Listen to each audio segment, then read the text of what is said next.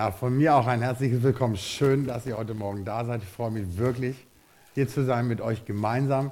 Aber ich möchte auch ganz besonders die Geschwister begrüßen, die heute Morgen über den Livestream äh, uns zuschauen und Anteil hier am Gottesdienst haben. Herzliches Willkommen, auch von unserer Gemeinde aus.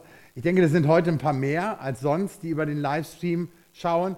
Das hat sicherlich, eventuell, vielleicht, so kann ich mir das vorstellen, auch etwas mit der Lage zu tun in der wir uns gerade befinden oder mit den Herausforderungen, mit denen wir gerade umzugehen versuchen.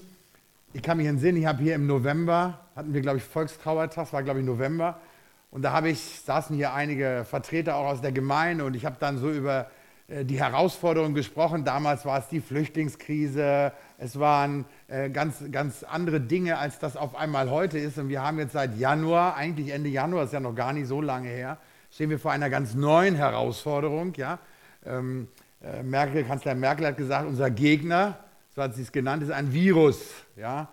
Ähm, und ich denke, das sind Herausforderungen, mit denen wir umzugehen wissen. Und äh, ich bin sehr froh und dankbar, dass wir heute die technischen Möglichkeiten haben, dass Geschwister auch Livestream nutzen können und am Gottesdienst teilnehmen können.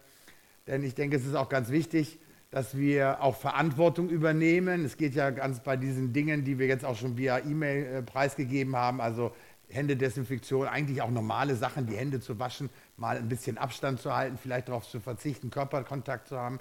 Das ist ganz wichtig, weil es geht ja nicht nur um unsere eigene Gesundheit, sondern es geht ja auch darum, dass wir nicht oder durch uns nicht andere angesteckt werden. Und ich denke, deshalb ist es auch wichtig, äh, dass wir uns daran halten. Aber ich muss ganz ehrlich sagen, es ist für den einen eine schwerere Krise, für den anderen mag es, der sagt vielleicht, das ist nie wirklich eine Krise für mich.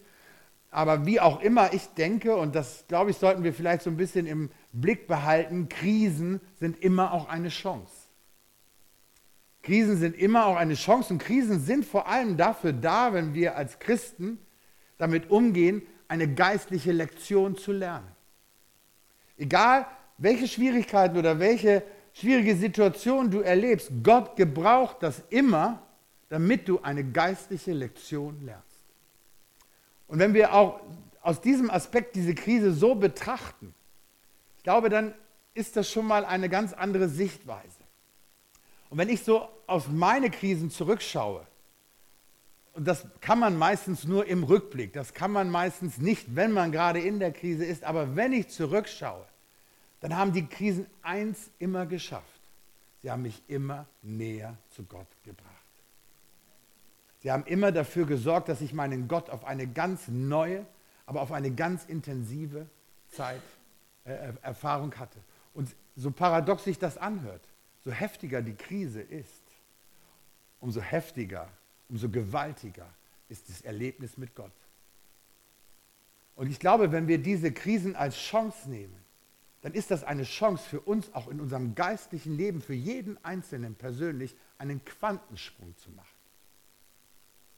Wirklich einen Sprung, dass Gott dich, diese Krise gebraucht, um dich auf eine ganz neue Ebene, eine ganz neue Dimension in deinem geistlichen Leben zu bringen.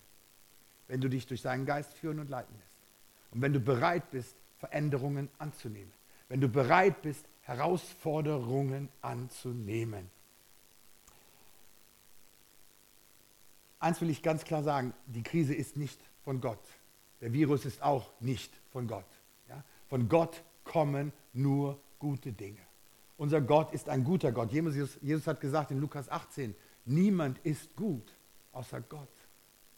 Niemand ist gut außer Gott. Und in Naum 1, Vers 7 heißt es, gütig ist der Herr, eine Zuflucht am Tag der Not. Und er kennt die, welche auf ihn vertrauen.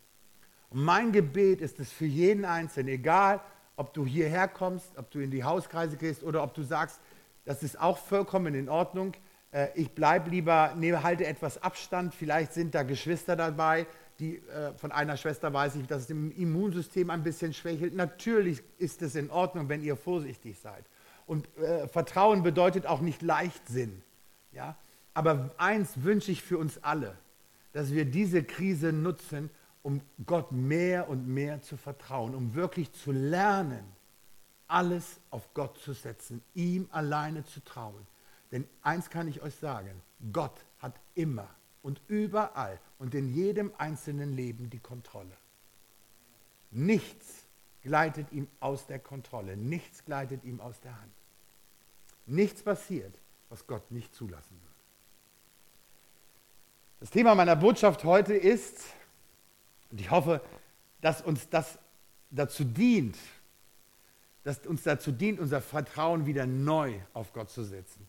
Es eignet sich eigentlich dafür und es passt ganz gut in diese Woche. Es ist das Thema, was wir in der kommenden Woche auch als Themenschwerpunkt haben für unsere gemeinsame Gebets- und Fastenzeit. Ich möchte heute über die Einheit sprechen. Und zwar über die Einheit der Gemeinde. Und das Thema Einheit ist für die Gemeinde von unglaublicher Bedeutung. Und das ist mir, das muss ich wirklich gestehen, obwohl ich schon lange die Bibel studiere, erst in den letzten Wochen, als ich mich mit diesem Thema befasst habe, so richtig, wirklich bewusst geworden. Und ich habe manchmal gedacht, ich hatte schon Scheuklappen vor den Augen. Ja. Aber so ist das mit Gott, wenn wir wirklich ernsthaft die Dinge studieren und lesen und uns bemühen, Erkenntnis in einem bestimmten Bereich zu bekommen, dann öffnet der Geist Gottes uns die Augen. Und er lässt uns auf einmal Dinge erkennen, die wir zuvor nicht erkannt haben. Deshalb ist es so wichtig, dass wir immer auch die Bibel lesen, auch wenn es manchmal schwerfällt und auch wenn wir manchmal sagen, boah, ich verstehe so viel nicht. Doch, du musst es nicht verstehen. Aber der Geist Gottes, der in dir ist, der kann dich lehren, alles zu verstehen, was du wissen musst. Amen. Also das Thema ist von großer Bedeutung für die Gemeinde und es hat deshalb auch eine herausragende Stellung im Neuen Testament. Ich möchte zunächst mal mit euch in das Johannesevangelium Kapitel 17 gehen. Ich denke, ihr alle kennt Johannes 17. Ja? Johannes 17 ist dieses Gebet, das letzte Gebet im Abend, bevor Jesus gekreuzigt wurde und bevor er seinen Leidensweg gehen musste. ist das letzte Gebet, was er zu seinem Vater spricht. Und für mich persönlich ist das einer der gewaltigsten Gebete, die es jemals auf dieser Erde gesprochen wird. Und ich kriege jedes Mal Gänsehaut, wenn ich es lese. Und wisst ihr warum? Weil ich mir in dem Moment bewusst mache, ich lese hier die Worte die mein Heiland, mein Erlöser und Erretter in der schwersten Stunde seines Lebens zu seinem Vater spricht. Ich bin dabei, wie Jesus in dieser schweren Stunde mit seinem Vater betet. Und dieses Gebet ist deshalb so gewaltig, weil dieses Gebet offenbart uns ganz viel über den Charakter von Jesus. Es offenbart uns ganz viel über das, wie er uns, seine Kinder, seine Nachfolger sieht. Es offenbart uns ganz viel über die Beziehung, die er zu seinem Vater hat. Und das offenbart uns ganz viel über die Beziehung, die auch wir zu unserem Vater haben können. Und weil dieses Gebet so gewaltig ist, vielleicht möchte ich noch eins sagen, das ist mir auch ganz wichtig. Ja, er hat dieses Gebet gebetet. Ich wollte nur ein paar Passagen lesen, aber selbst danach, alles, was danach passiert ist. Also manchmal ist es ja so, kennt ihr das, wir beten und bitten Gott um etwas und genau das Gegenteil tritt ein. Und dann haben wir so das Gefühl, hört Gott uns nicht? Ja? Sind wir vielleicht doch nicht so ein geliebtes Kind? Mag er die anderen mehr als mich? Kennt ihr das Gefühl? Komm, ihr braucht jetzt nicht alle den Kopf zu nicken, aber ich weiß, dass ihr das kennt. Nein, das ist so. Ja, man hat manchmal das Gefühl, warum erhört Gott meine Gebete nicht? Warum passieren auf einmal Dinge? Ich kann euch eine Geschichte von einem Bruder erzählen, der hat auch immer gebeten und genau das Gegenteil ist eingetreten. Und natürlich fängt er an zu zweifeln. Und bei Jesus war es nicht so anders. Jesus bitte den Vater, lass doch alles an mir vorübergehen. Er wusste genau, was auf ihn zukommt. Und im Nachhinein ist auch alles genau anders eingetreten. Jesus betet zum Vater und was passiert? Ja, er wird festgenommen, er wird gequält, er wird gepeinigt, er wird geschlagen, ganz viele Dinge sind über ihn ergangen und er musste am Kreuz sterben. Und dennoch war dieses Gebet nicht das Gebet eines Opfers, sondern das Gebet eines Überwinders. Es war das Gebet eines Siegers. Und wisst ihr warum? Kurz vorher, Johannes 16, sagt Jesus Folgendes zu seinen Jüngern. Und das möchte ich heute Morgen euch zusprechen. Und alle, die auch dazuhören am Livestream, die zu Hause sind, die sich vielleicht Gedanken jetzt machen. Ich möchte euch Folgendes sagen. Jesus hat zu seinen Jüngern gesagt, bevor er seinen Leidensweg begann, bevor er die größte Herausforderung seines Lebens angetreten hat, er zu seinen Jüngern gesagt, in der Welt werdet ihr Bedrängnis haben. Ihr werdet Herausforderungen haben. Es werden Probleme auftreten. Es werden Schwierigkeiten kommen. Menschen werden euch bedringen. Umstände werden euch bedringen. Aber seid guten Mutes, denn ich habe die Welt überwunden. Seid guten Mutes, ich habe die Welt überwunden. Und weißt du was? Weil Jesus die Welt überwunden hat, können auch wir in ihm alle Schwierigkeiten überwinden. Wir in ihm können alle Herausforderungen annehmen und siegreich daraus hervorgehen, weil auch er am Kreuz gesiegt hat. Er ist nicht das Opfer, er ist der Sieger. Und mit ihm sind auch wir der Sieger. Aber wir müssen es vertrauen. Wir müssen es glauben. Wir müssen es glauben. Und dieser Glaube bewährt sich natürlich dann, wenn wir in solchen Situationen sind. Jetzt kommt es darauf an. Jetzt kommt es darauf an, unseren Glauben, unser Vertrauen neu auf Jesus und auf unseren Vater zu setzen und uns nicht verrückt machen lassen. Wie gesagt, das hat nichts mit Leichtsinn zu tun, aber nicht verrückt machen lassen, sondern zu sagen, Herr, mit dir und in dir überwinde ich jede Schwierigkeit. Wenn Gott für uns ist, wer kann gegen uns sein? Nichts und niemand, auch kein Virus. Und deshalb schauen wir uns mal einen kleinen Abschnitt aus dem Johannesevangelium an. Johannes 17, kannst du es mal anschlagen? Johannes 17, 20, 23. Da sagt jetzt folgendes Jesus. Ich bitte aber für diese, ich bitte nicht für diese allein, sondern auch für die, welche durch ihr Wort an mich zum Glauben kommen, auf dass sie alle eins seien. Gleich wie du, Vater, in mir und ich in dir, auf dass sie in uns eins seien, damit die Welt glaube, dass du mich gesandt hast. Ich habe ihnen die Herrlichkeit gegeben, die du mir gegeben hast, auf dass sie eins seien, gleich wie wir eins sind, ich in ihnen und du in mir, damit sie zur vollendeten Einheit gelangen und damit die Welt erkenne, dass du mich gesandt hast, gleich und sie liebst, so wie du mich liebst. Ganz, ganz wichtig ist zunächst einmal, gehst mal zurück, ich bitte nicht nur für diese allein, sondern für die, welche durch ihr Glauben, durch ihr Wort an mich glauben. Wen meint Jesus damit? Wen meint Jesus damit? Mich? Euch nicht? Euch nicht? Dann hebt mal die Hand. Sagt es mal, dass ihr das glaubt. Ja, Glaube, Glaube heißt immer was in Aktion. Ist das gewaltig? In dieser schweren Stunde in dieser schweren Stunde denkt Jesus nicht nur an seine Jünger, die da um ihn waren, sondern er denkt an alle nachfolgenden Generationen. Er denkt auch an dich und an mich. Und er bittet den Vater, lass sie bitte eins sein, so wie wir beide eins waren. Lass sie bitte eins sein, so wie wir beide eins waren. Jetzt stellt sich natürlich die Frage, pff, klar, ist ein netter Wunsch, so eine Einheit zu sein, ja, irgendwie wie so eine Welle gleichmäßig zu schwimmen. Aber Frage ist schon, warum war Jesus diese Einheit so wichtig? Das ist ein Riesenschwerpunkt in seinem Gebet. Diese Einheit. Das war ihm ganz, ganz wichtig. Nicht nur hier, sondern auch in den Evangelien lesen wir ganz viel darüber, wie er darüber spricht. Aber warum ist ihm das so wichtig? Ich kann euch sagen, warum ihm das wichtig war. Seht ihr, die Welt kann Gott nicht sehen. Und Jesus wusste auch, die Welt wird auch mich nicht mehr sehen können. Aber weißt du was? Die Welt sieht uns. Die Welt sieht dich. Die Welt sieht mich.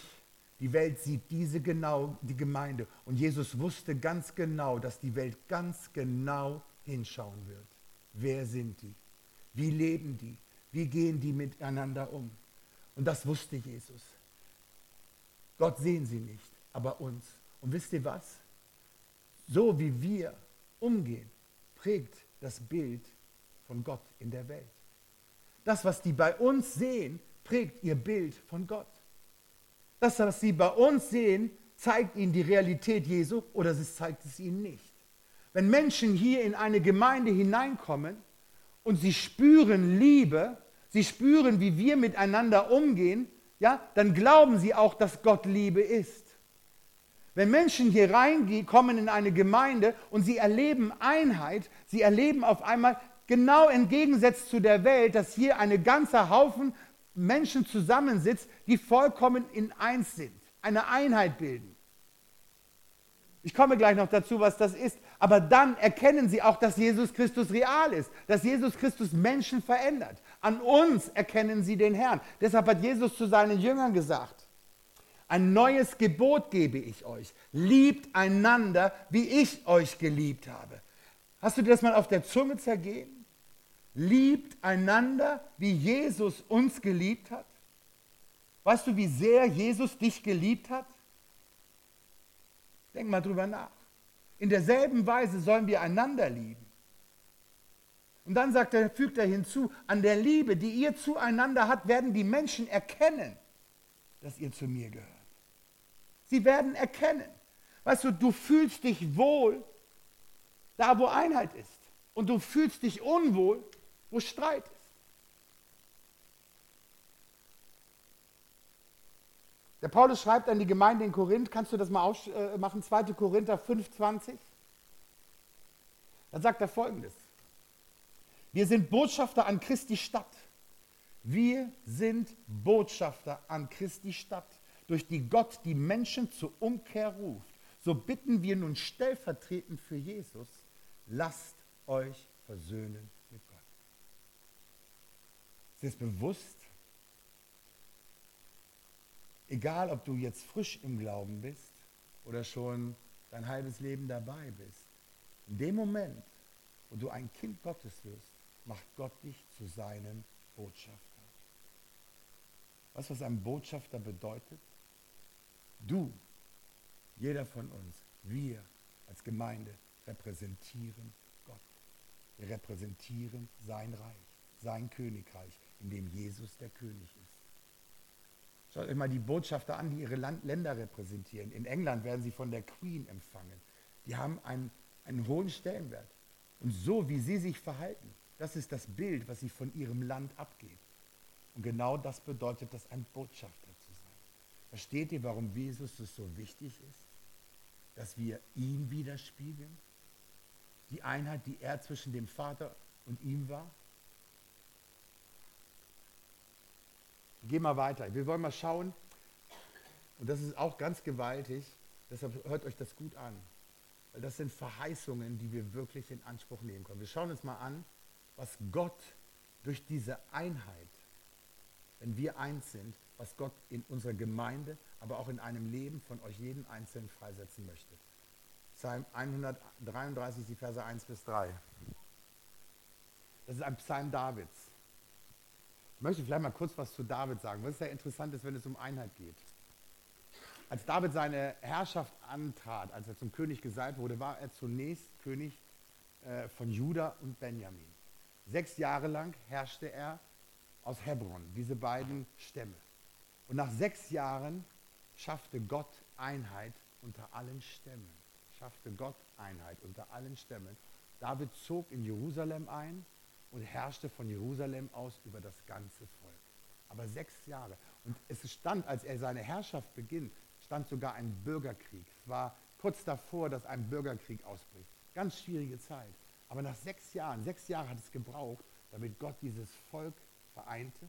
Und dann konnte David nach Jerusalem und von Jerusalem aus schreiben. Viele Bibelkommentatoren, es ist aber nicht gesichert, sagen nun, dass David diesen Psalm so ungefähr in der Anfangszeit geschrieben hat, als er als vereinter König oder König des Vereinten Königreiches nach Jerusalem einzog. Aber jetzt hören wir uns mal an, was David sagt. David sagt hier, siehe, wie fein und lieblich es ist, wenn Brüder in Eintracht beisammen sind. Wie das feine Öl auf dem Haupt, das herabfließt in den Bart, den Bart Aarons, herabfließt von seinem Bart bis runter zu seinem Saum. Und dann sagt er, es ist wie der Tau des Hermon, der auch herabfließt äh, auf die Berge Zions, denn dort hat der Herr den Segen verheißen und Leben in Ewigkeit. Zunächst einmal beschreibt David hier etwas, was wir, glaube ich, alle kennen. Ich habe das eben schon mal gesagt. Du fühlst dich wohl, wenn du in eine Gruppe von Menschen kommst, die sich gut verstehen, die im Frieden miteinander leben, die versöhnt miteinander leben, die nicht alle gleich sind oder so, aber wo das, die sich gut verstehen, ja? die keinen Streit haben, wo keine Zwietracht ist, da fühlt man sich wohl. David sagt, es ist lieblich, es ist angenehm für die Seele, es ist fein, es ist schön, unter solchen Menschen zu sein. Aber genauso spürst du das auch, wenn du äh, in eine Gruppe oder wenn du in eine Familie oder äh, in eine Gemeinde kommst, wo du spürst, da sind Menschen, die sich streiten. Ja, da ist Zwietracht, selbst wenn sie das nicht vor deinen Ohren und Augen äh, äh äußern, aber du spürst diese Atmosphäre, du spürst in der Luft, dass da Streit und Zwietracht ist. Man spürt diese Dinge, ohne dass man sie hört oder sieht. Und das beschreibt David hier. Und dann sagt er, wenn Brüder in dieser Eintracht, also einmütig, die versöhnt miteinander leben, die keinen Streit haben, wenn die zusammenkommen, dann ist das wie Öl. Und zwar Öl, das vom, vom Bart bis runter in den Saum fließt. Zunächst einmal will ich euch sagen, Aaron, Aaron ist ein Bild für den Leib Christi. Aaron war der hohe Priester des Volkes Israel. Und in der Offenbarung 1.5, glaube ich, da lesen wir, dass Gott uns zu Königen und Priestern gesalbt hat. Er hat uns zu einem Volk von Priestern gemacht. Wir sind also das, jeder einzelne von uns ist das, was Aaron war, ein Priester. Und jetzt sagt er, wenn Geschwister einmütig ist, dann fließt dieses Öl von oben nach ganz unten durch. Und Öl, ihr Lieben, Salböl, das ist ein Bild für den Heiligen Geist. Es ist ein Bild für die Gegenwart Gottes. Also David sagt folgendes, wenn ihr in Einheit seid, wenn ihr eins untereinander, dann fließt die Gegenwart Gottes durch die ganze Gemeinde hindurch und sie berührt jeden Einzelnen, jedes einzelne Mitglied, egal an welcher Stelle du stehst, egal ob du einen Dienst hast oder nicht, egal wie lange du in der Gemeinde bist. Der Segen fließt und strömt durch die ganze Gemeinde und sie färbt auf jeden Einzelnen ab. Und auch der Segen strömt durch die ganze Gemeinde, wenn wir versöhnt miteinander leben. Also durch Einheit kommt die Gegenwart Gottes und die Salbung des Heiligen Geistes. Es kommt der Segen Gottes in die Gemeinde. Das bedeutet aber auch, wenn wir Streit haben und uns nicht versöhnen, wenn wir nicht bereit sind, einander zu versöhnen, dann zieht das Gott alles raus aus dieser Gemeinde. Wir verlieren alles, was er uns verheißen. Dann geht es aber weiter. Er sagt dann, wenn Brüder einmütig zusammen sind, in Vers 3, dann ist das wie der Tau, der vom Hermon in die Berge herabfließt. Tau in der Bibel ist immer ein Bild für Erfrischung. Es ist ein Bild, dass Gott etwas lebendig machen will, etwas erfrischen will. Wir lesen in Apostelgeschichte 3, Vers 20, da heißt es, da wo wir vor dem Angesicht Gottes kommen, wenn wir also in Einheit, einmütig vor das Angesicht Gottes kommen, dann schenkt er uns Zeiten der Wiederherstellung und Zeiten der Erfrischung. Brauchen wir nicht alle mal Erfrischung? Ja. Wie schnell ist man müde, erschöpft? Ob das nun von deinem Alltag ist oder auch durch den Dienst in der Gemeinde oder durch deine Gemeinde per se, kann man auch manchmal erschöpft werden. Aber wenn wir uns versöhnen, Dinge aus dem Weg räumen und dann vor das Angesicht Gottes einmütig kommen, und ich komme nachher mal drauf, wie wichtig diese Einmütigkeit auch in der Anbetung ist, dann wird Gott uns erfrischen. Er wird uns neue Kraft geben. Er wird uns, die Gegenwart des Heiligen Geistes wird uns wirklich verändern. Und das ist so wichtig. Aber es geht noch weiter. David sagt zum Schluss, wenn ihr in Einmütigkeit, und das ist ein ganz, ganz wichtiger Punkt, weil das eine Riesenverantwortung für jeden Einzelnen von uns ist, wenn ihr in Einmütigkeit zusammen ist, dann schenkt Gott ewiges Leben. Weißt du, was das bedeutet? wenn Menschen, ungläubige Menschen in diese Gemeinde hineinkommen und sie spüren diese Einheit, sie spüren diesen Frieden, der hier herrscht, sie spüren diese Liebe, diesen Respekt, diese Wertschätzung, mit der wir untereinander umgehen, dann führt das dazu, dass Menschen sich hier bekehren werden. Menschen werden in dieser Gemeinde ewiges Leben finden. Amen. Amen.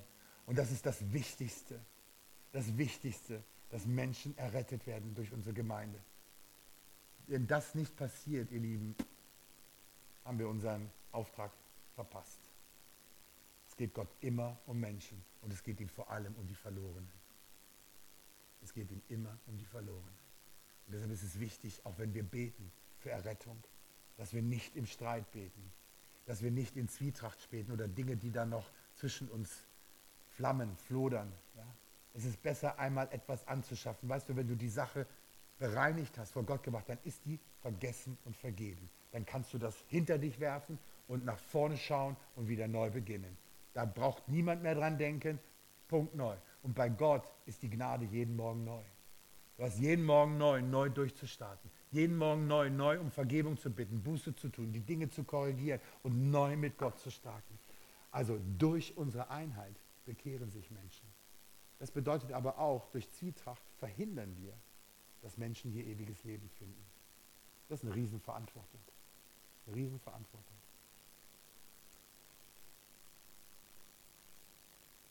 Lass uns mal in den Römerbrief jetzt gehen, was Paulus über Einheit sagt. Römer 15, 5 bis 6.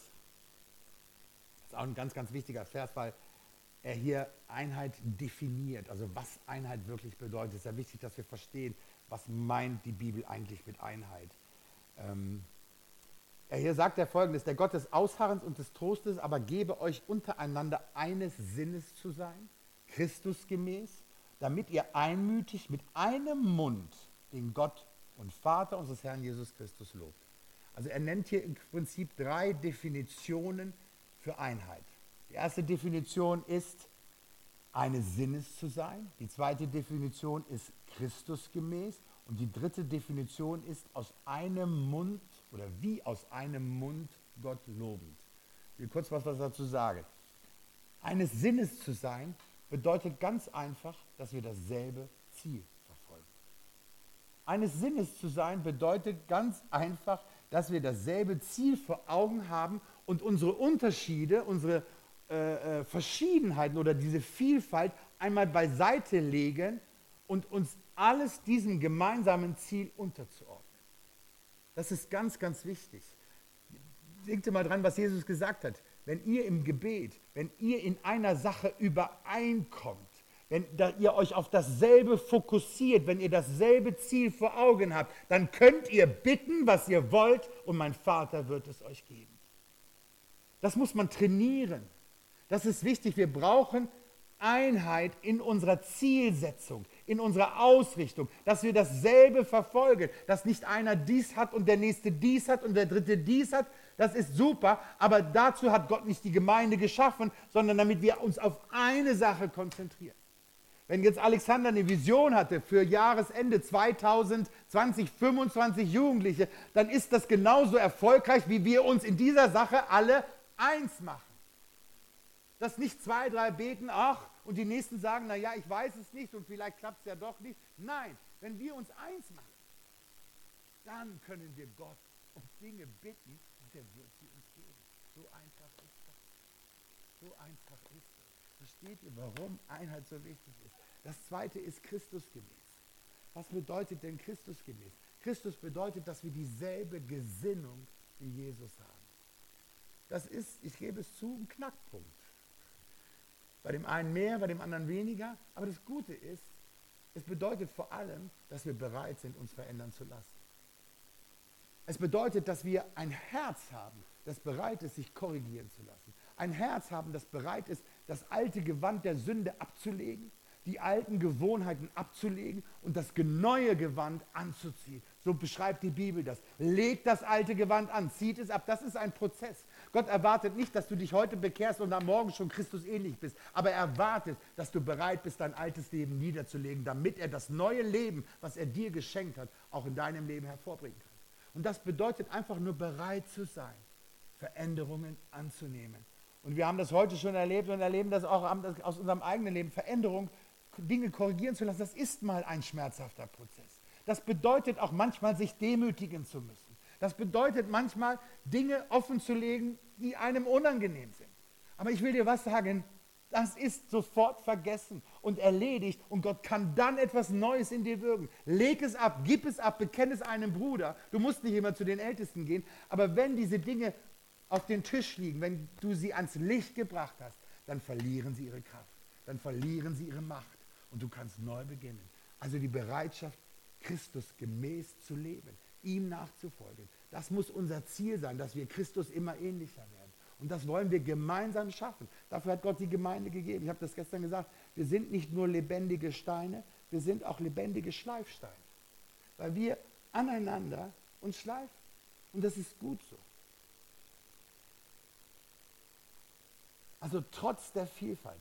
Paulus sagt in 1. Korinther 1, Vers 10, brauchst du nicht anschlagen. Geschwister, im Namen Jesus Christus fordere ich euch auf, eins zu sein. Denn Paulus benutzt hier ziemlich krasse, harte Worte. Er fordert uns auf, eins zu sein. Redet so, dass eure Worte euch nicht gegeneinander aufbringen. Redet so miteinander, dass ihr nicht dem anderen ja, Stiche gibt, dass der explodiert. Kennen wir das? Ja? Also ich wusste als Kind super gut, wie ich meine Eltern innerhalb drei Sekunden auf 100 gebracht habe. Das war für mich kurze Sache. Ich wusste genau, an welcher Stellschraube ich drehen muss. Und Paulus sagt hier, wenn ihr das tut, dann müsst ihr euch nicht wundern. Wir haben alle, glaube ich, ja, so einen kleinen Teufel, der manchmal den anderen provozieren will. Das hat nichts mit Einheit zu tun. Damit provozierst du Streit. Damit provozierst du Unversöhntheit. Damit sähst du Bitterkeit auch in dein und das Herz des anderen hinein.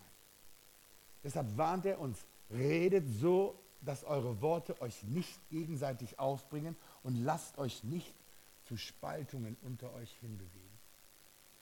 Seid vielmehr ganz auf dasselbe Ziel ausgerichtet und haltet in völliger Übereinstimmung zusammen. Ich finde das ziemlich krasse Worte. Die dritte Definition ist einmütig wie aus einem Mund Gott lobend. Das hört sich jetzt ähm, ziemlich krass an, ist aber ganz einfach. Wir haben heute Anbetung gehabt.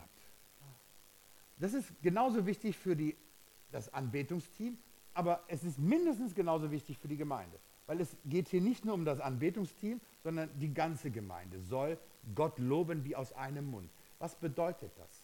Wenn wir in die Anbetung gehen und hier sind Zwietracht oder hier sind Dinge, die nicht ausgesprochen sind, dann ist das nicht mehr eine Stimme. Dann ist das wie eine Dissonanz, die Gott hört. Aber in dem Moment, wo wir in die Gegenwart Gottes versöhnt kommen und Gott anbeten, was übrigens das Ziel, das höchste Ziel der Gemeinde ist, der Lobpreis und die Anbetung Gottes. Wenn wir in einem Mund, aus einem Mund anbeten, also wie eine Stimme, so kommt das übrigens bei Gott an, egal wie schräg deine Stimme sein muss, wenn wir in Einheit beten, kommt das bei Gott an wie 100 Engel. Dann ist das ein Wohlgeruch für Gott. Und wisst ihr was, diese, diese Einheit, dieses, und ich habe das manchmal auch hier schon in der Gemeinde gelebt, aber auch schon viel oft, du spürst, wenn auf einmal eine Gemeinde in Einheit betet, anbetet. Das ist, also da äh, spürst du dermaßen die Gegenwart Gottes, wenn Geschwister versöhnt untereinander leben. Es ist so, so wichtig, weil dann setzt Gott seinen Segen frei während der Anbetung. Dann setzt Gott die Erfrischung durch den Heiligen Geist frei. Dann heilt Gott manchmal Dinge. Dann wirst du geheilt, ohne dass da irgendetwas einer für dich gebetet hat, weil einfach die Kraft Gottes gegenwärtig ist. Das ist die heilende Kraft Gottes, der Heilige Geist. Das ist die wiederherstellende Kraft Gottes. Wenn es dir an Liebe mangelt, es ist der Geist Gottes, der Liebe in dein Haus. Also, wenn du Angst hast, dann wird er dir Frieden schenken. Frieden schenken. Wenn du traurig bist, wird er dir Freude schenken. Der Heilige Geist kennt dich ganz genau. Er wohnt in dir und weiß ganz genau, was du bedürfst. Und er kann es dir geben. Aber es gibt Dinge, im Reich Gottes ist es immer, wenn dann, ihr Lieben. Es tut mir leid, es ist so. Wenn dann. Wenn wir in Einheit zusammenkommen, Gott aus einem Mund loben, dann setzt er ganz viel in dieser Gemeinde frei. Und jetzt stell dir mal vor, wir sind hier in so einer Gegenwart und dann kommen Ungläubige rein in der Apostelgeschichte 10, glaube ich, lesen wir, ja, wie, die, wie die Gemeinde in Jerusalem im Tempel anbetete. Und sie waren in so einer Anbetung, dass die Menschen, diese Gegenwart war so mächtig, dass es in der Apostelgeschichte heißt, sie trauten sich nicht mal, sich dem zu nähern. Sie trauten nicht mal, sich da rein zu begeben oder zu stören oder was auch immer, weil es so eine mächtige Gegenwart ist. Und das spüren Menschen. Das spüren Menschen. Ich will mal ganz, was ganz wichtig sagen, Alexander hat es, glaube ich, gestern kurz gesagt, einig oder Einheit bedeutet nicht, dass wir alle derselben Meinung sind. Das ist nicht Einheit. Also Einheit bedeutet auch nicht, dass wir in allen theologischen Fragen äh, äh, übereinstimmen müssen, sondern Einheit bedeutet, dass wir dasselbe Ziel sind und nachsinnig mit unserem Bruder sind, wenn wir mal nicht einer Meinung sind und ihm das nicht anrechnen oder ihm das übel nehmen, sondern auch Unterschiedlichkeiten respektieren lernen. Das ist mal nicht so einfach. Ihr seht doch, in jeder Familie, in jeder Freundschaft, in jeder Ehe, in jeder Gemeinde gibt es Konflikte. Einheit bedeutet nicht, dass es nie mehr Konflikte gibt. Einheit bedeutet auch nicht, dass wir alles unter den Teppich kehren und niemand mehr was sagen kann, äh, dass wir zum, zum Schweigen gebracht wird. Sondern Einheit bedeutet, oder die entscheidende Frage ist, wie gehen wir mit Konflikten um? Die entscheidende Frage ist, wie gehen wir denn mit Unterschiedlichkeiten um? Wenn ich in diese Gemeinde schucke, nur alleine euch, dann sehe ich jetzt hier schon Menschen aus, ich will jetzt nicht sagen ethnischen, aber aus zumindest kulturellen Hintergründen, unterschiedlichen Hintergründen, kulturellen, religiösen Hintergründen, religiösen Denominationen, wir sind anders geprägt. Und trotzdem sollen wir eine Einheit bilden. Und die Frage ist natürlich, wie macht Gott das oder wie geschieht das? Wir haben nicht nur unterschiedliche Herkünfte oder kulturelle Prägungen, sondern ich sehe auch ganz viele Talente und Gaben. Ich sehe unterschiedliche Charaktere und Temperamente. Und dann fragt man sich da schon, ja, wie passt denn das zusammen? Und ich sage euch eins, ich kann glauben, zu sagen, wenn wir in der Welt wären, also wir würden uns wahrscheinlich alle gar nicht kennen. Wir wären niemals irgendwie zusammengekommen. Und dennoch, ja, und dennoch hat Gott es irgendwie geschafft, uns alle hier in diesem Stadt Ollendorf äh, an eine Stelle zusammenzufügen. Und das ist schon sehr interessant. Also Einheit bedeutet nicht Untersch äh, äh, Gleichförmigkeit, sondern es, die Frage ist, wie gehen wir mit der Unterschiedlichkeit, auch mit den unterschiedlichen Meinungen und Auffassungen um. Jetzt hört mal zu, was Paulus sagt. Römer 15, 17, das kannst du anschlagen.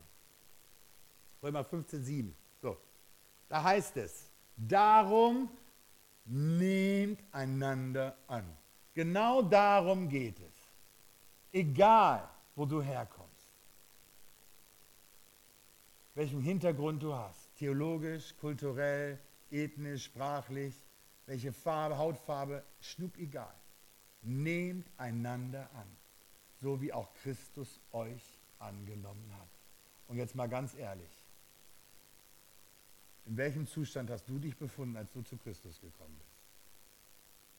Warst du da schon der Superheilige, super Theologe, super in Christus veränderter Mensch? Nein. Also man gut, dass ich das jetzt nicht offenlegen will, muss, in welchem Zustand ich zu Christus gekommen bin. Aber ich glaube, ihr hättet euch alle erschreckt. Aber Gott sagt, ich habe euch trotzdem angenommen. Warum? Weil wir eins alle gemeinsam haben. Wir haben unser Leben alle Jesus gegeben. Wir haben alle unser Leben Jesus gegeben und Gott hat uns in dem Moment zu einer Einheit gemacht, als er uns von neuem geboren hat. Hat er uns durch seinen Geist in einen Leib hineingeboren und hat uns eins gemacht. Einheit ist nicht das Werk von Menschen. Einheit können wir auch gar nicht auf Dauer produzieren, sondern Einheit ist ein Geschenk Gottes. Er allein kann echte Einheit schaffen. Aber es ist jetzt an uns, diese Einheit zu bewahren, mit der wir verbunden sind. Und weißt du was, in dem Moment, wo Gott uns hier an diesem Ort zusammengefügt hat, wo er uns, die wir aus so vielen verschiedenen Richtungen kommen, in dem Moment hat er alle Mauern zerrissen und zerschlagen, die uns zuvor getrennt haben und hat uns zusammengebunden. Und das ist das Werk des Heiligen Geistes. Aber wir müssen die Einheit bewahren. Jetzt lesen wir mal Epheser na, wir haben ein bisschen Zeit. Epheser 4, 1 bis 3, ich entscheide das mal so. Epheser 4, 1 bis, das ist wichtig. Und die Geschwister, die am Livestream sind, haben es ja auch gemütlich zu Hause. Die können auch noch. Also Epheser 4, 1 bis 3, ist wichtig, hör zu. Paulus sagt jetzt, wie wir das machen, was wir brauchen, um diese Einheit zu bewahren. Denn, wie gesagt, Gott gibt uns die Einheit, aber es liegt an uns jetzt nicht wieder in unser altes Leben zurückzufallen. Er sagt, wandelt würdig in der Berufung, zu der ihr berufen worden seid, indem ihr mit aller Demut, mit Sanftmut, mit Langmut einander in Liebe ertragt und eifrig, eifrig, also mit höchster Anstrengung die Einheit des Geistes bewahrt durch das Band des Friedens. Das ist genau der entscheidende Punkt. Als Gott uns verbunden hat, hat er uns mit dem Band des Friedens verbunden. Und jetzt kommen wir. Selbstsucht. Ich habe recht. Gut, ich habe meistens auch recht. Ja, aber jetzt, jetzt pass auf, jetzt kommt wir. Gott hat uns verbunden. In der Ewigkeit werdet ihr auch ihr das wissen. Ja?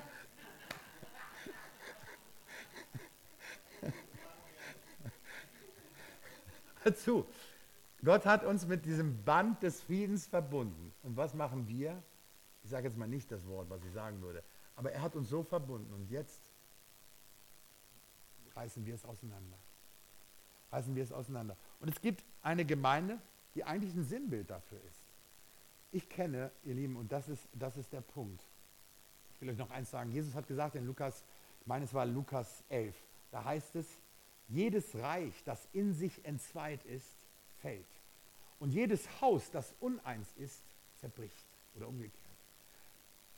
Was glaubt ihr, wie viele Gemeinden ich in den letzten 20 Jahren schon erlebt habe, die von der Bildfläche quasi verschwunden sind durch Streit, durch Spaltungen, durch Meinungsverschiedenheit, manchmal sogar durch theologische Meinungsverschiedenheit. Eins muss ich natürlich sagen, es ist schon wichtig, dass wir dasselbe Fundament haben, dass wir denselben Glauben haben, dass wir sagen, Jesus Christus alleine ist der Weg, die Wahrheit und das Leben. Niemand kommt zum Vater durch Jesus. Dass wir diese fundamentalen Dinge, dass wir sagen, äh, äh, welche Lebensführung, Ehe, Nicht-Ehe oder unehelich zusammenlegen, solche Punkte, da sollten wir uns schon einig sein.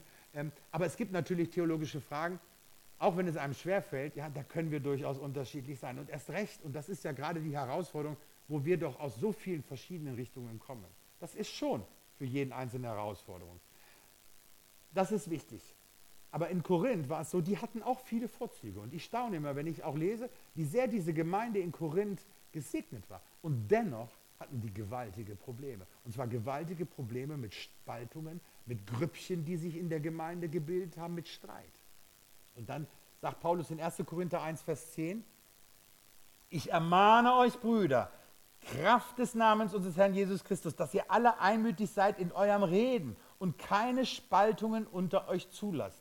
Einmütig in Reden bedeutet nicht, dass wir alle dasselbe sagen, sondern dass wir Gutes reden, dass wir Gutes über den anderen reden, dass wir eben nicht Streit provozieren oder immer wieder auf Dinge beharren und den anderen quasi immer wieder die Suppe, selbe Suppe in den Teller zu kippen, sondern dass wir das Dinge beruhen lassen. Wisst ihr, mir hat Gott mal gesagt, auch in Bezug auf, auf äh, äh die Lehre, ich kann lehren, aber ich kann niemandem Erkenntnis schenken.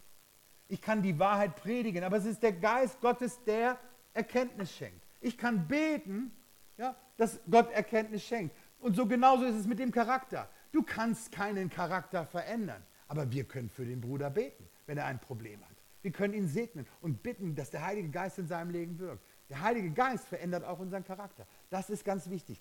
Also aus einem Mund bereden bedeutet nicht das Gleiche, sondern dass wir einmütig sind. Nicht, dass der eine in die Richtung redet und der andere in die.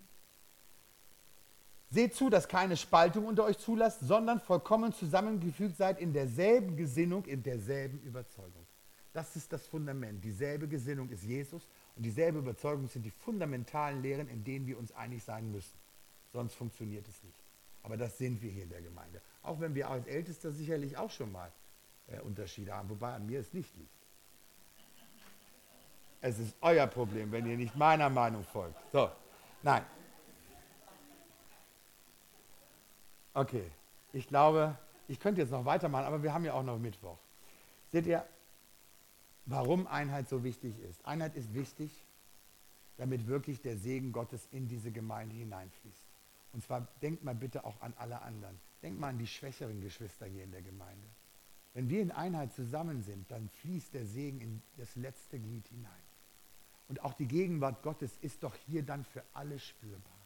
Egal, ob wie weit jemand in seinem Glauben ist, jeder erlebt dann diese Gegenwart Gottes durch uns, wenn wir Einheit üben.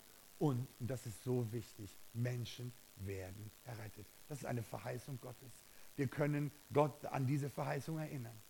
Wir leben in Einheit, Herr, und wir erwarten und fordern von dir diese Menschen. Und Gott wird sie uns geben. Fordere von mir und ich werde es euch geben. Fordert von mir 25 Jugendliche, wenn ihr in Einheit zusammen seid und ich werde es euch geben. Fordert die Dinge, die ihr auf dem Herzen habt. In Einheit werdet ihr sie bekommen. Und ich möchte heute ganz besonders, und das sollen wir zusammen nochmal machen, seht ihr, wir sind in dieser Krise und nicht alle haben denselben Glauben, dasselbe Vertrauen und das ist auch vollkommen in Ordnung. Das kann auch gar nicht so sein. Und ich will auch gar nicht damit sagen, dass jetzt Geschwister, die zu Hause sind, bloß nicht, die hätten weniger Glauben oder Vertrauen als wir. Absolut nicht. Jeder entscheidet das selbst. Jeder entscheidet das selbst. Und wir sind eine Einheit. Und wir lassen uns auch nicht von so einem Virus auseinanderbrechen oder auseinander definieren. Deshalb ist es mein Anliegen heute. Seht ihr, dieser Virus hat ja nicht nur dazu geführt, dass die sozialen Kontakte, das alles einschläft in Deutschland und ganz, ganz viele Herausforderungen. Denkt jetzt an die Eltern bitte, die ab morgen ihre Kinder nicht mehr in die Schule schicken können. Die Kindergärten sind ab morgen geschlossen. Die vielleicht jetzt Probleme haben, äh, zur Arbeit zu gehen, weil sie nicht wissen, wer auf ihre Kinder aufpasst denkt bitte auch an die, haben wir auch hier in der Gemeinde, deren Existenz daran hängt, dass Kindergärten da sind.